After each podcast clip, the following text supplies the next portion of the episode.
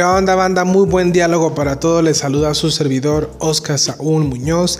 Bienvenidos una vez más a este podcast que se llama Deja que te cuente algo. Y el día de hoy tengo entre mis manos un libro polémico que ha causado mucha controversia y estoy hablando del libro El Anticristo del filósofo alemán Friedrich Nietzsche, uno de los pensadores más influyentes del siglo XIX que ha creado obras literarias como Así habló Zaratustra, muy bueno, con líneas y una manera de pensar que digo, wow, qué mente tan brillante tenía este hombre. Friedrich Nietzsche escribe El Anticristo, que es una proclamación abierta, así una declaración de maldición contra el cristianismo, ya que criticaba sus ideales, su moralidad, sus convicciones, su fe. Y curiosamente este hombre era hijo de padres cristianos. Su papá era un pastor, así como lo acaban de escuchar. Y él hace en este libro un ataque certero contra la moralidad judio-cristiana porque desdeña la compasión, la debilidad y las creencias que se dieron después del nacimiento, eh, bueno, más bien después de la crucifixión de Cristo. ¿sí? Y piensa que el hombre adquirió con esta filosofía del cristianismo, con estas enseñanzas de Jesús, de que el cristianismo eh, provocó esta debilidad en el ser humano, esta, esta Ah, vamos a decirlo, antítesis de los valores de la aristocracia. ¿Y qué es esto?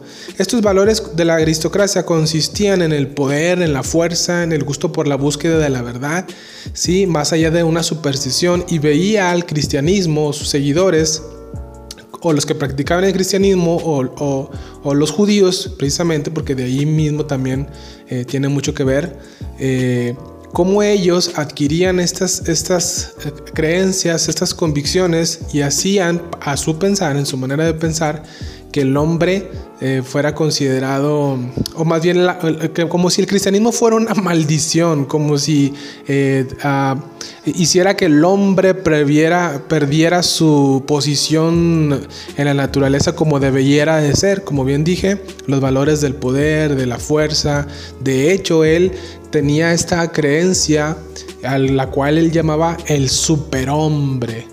¿Sí? un hombre que trascendía al hombre común contemporáneo de su época y de hecho fue tan, tan influenciante, por así decirlo, eh, lo que él escribió y su filosofía que influyó a gente tan poderosa como Adolfo Hitler y al día de hoy lo sigue haciendo con muchos que aman la lectura y la filosofía porque Ciertamente, sinceramente, considero que tenía una manera particular de escribir que te dejaba eh, muy, mm, ¿cómo le diremos? Eh, apegado a decir, wow, ¿qué va a escribir en la siguiente línea? ¿no? Y bueno, esto en lo particular a mí me ha sucedido. Bien, y Friedrich Nietzsche, como bien dije, fue un hombre hijo de unos, de unos padres cristianos, de unos protestantes, Sí, era un pastor luterano y este hombre nació el 15 de octubre de 1844, ¿vale? Allá en Alemania. Y cuando él tiene dos años, nace su hermana y un año más tarde tuvo un hermanito. Él era el primogénito de este pastor cristiano. Eh, eh, a la edad de 5 años él perdió a su papá y quiero aquí compartir un poquito acerca de la vida de este hombre para que podamos entender el contexto de por qué comenzó a tener esta crítica en contra del cristianismo. ¿Vale? En contra del cristianismo. De hecho, fue él el que sacó la famosa frase, o la inventó más bien, la frase de Dios está muerto. Dios ha muerto. Eso lo declaró en el libro Así hablaba Zaratustra, que si no mal recuerdo lo escribió creo a partir de los 34 años, si no me falla la memoria, si por ahí leí eso en su biografía.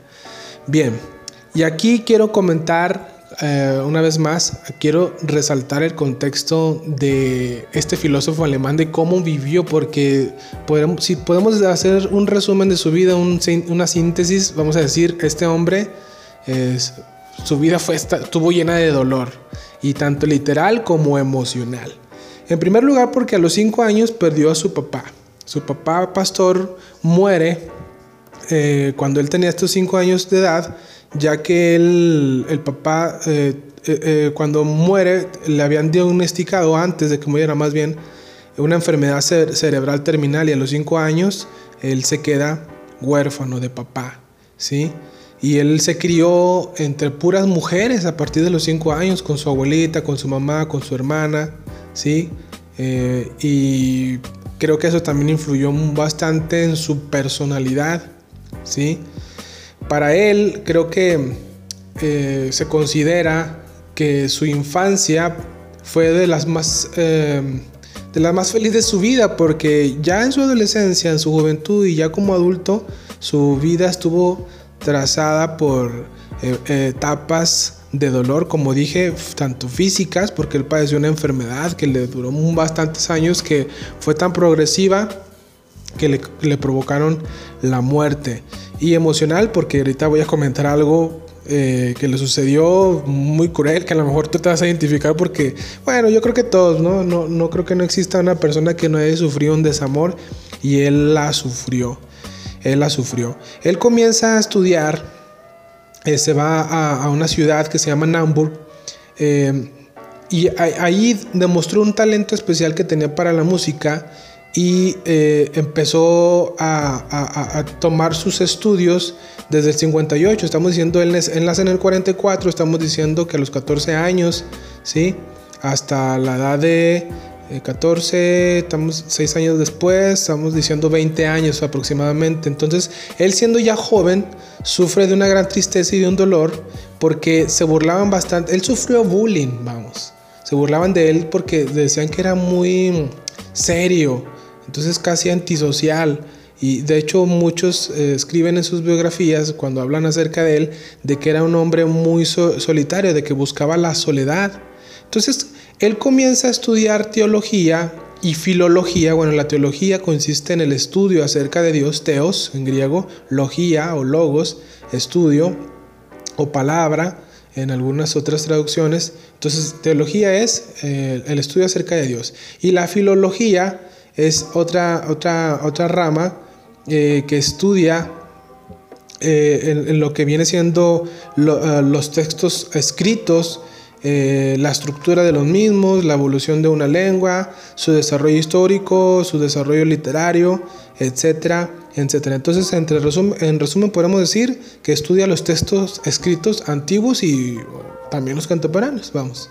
Entonces, él se dedica a ello y empieza esta carrera en la que él quería, eh, pues, convertirse eh, eh, en pastor o con la idea de convertirse en pastor al igual que su papá, por eso estudiaba teología.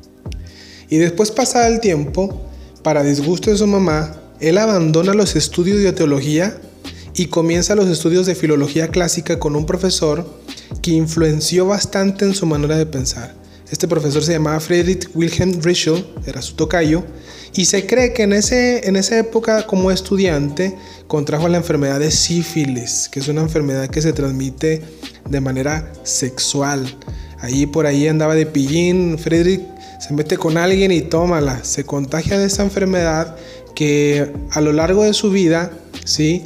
Eh, progresivamente esta enfermedad fue, porque hay niveles, por así llamarlo, está la sífilis, la, tipo 1, la la de nivel 2 y la sífilis terciaria, que ya cuando alguien llega a, esa, a ese nivel o a ese punto o a esa, a esa etapa, ya es muy eh, perjudicial para la vida del ser humano porque puede atentar contra tu vida ya que afecta el corazón y la mente y eso le, le sucedió a él.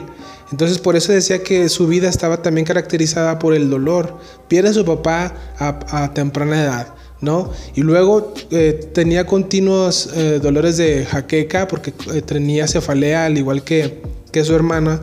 Y luego contrae la enfermedad de sífilis y el, gradualmente fue, ah, porque es dolorosa. Entonces este hombre la contrae y luego todavía aparte de que estaba viviendo con esta enfermedad, él es rechazado por una mujer a la que amó bastante, se dice por ahí, que quiso mucho y bueno, él ah, fue rechazado cuando le propone matrimonio a esta mujer que conoció en Roma en el año de 1882. Se llamaba la mujer Bon Salomé. Se enamora tanto de ella, ¿sí?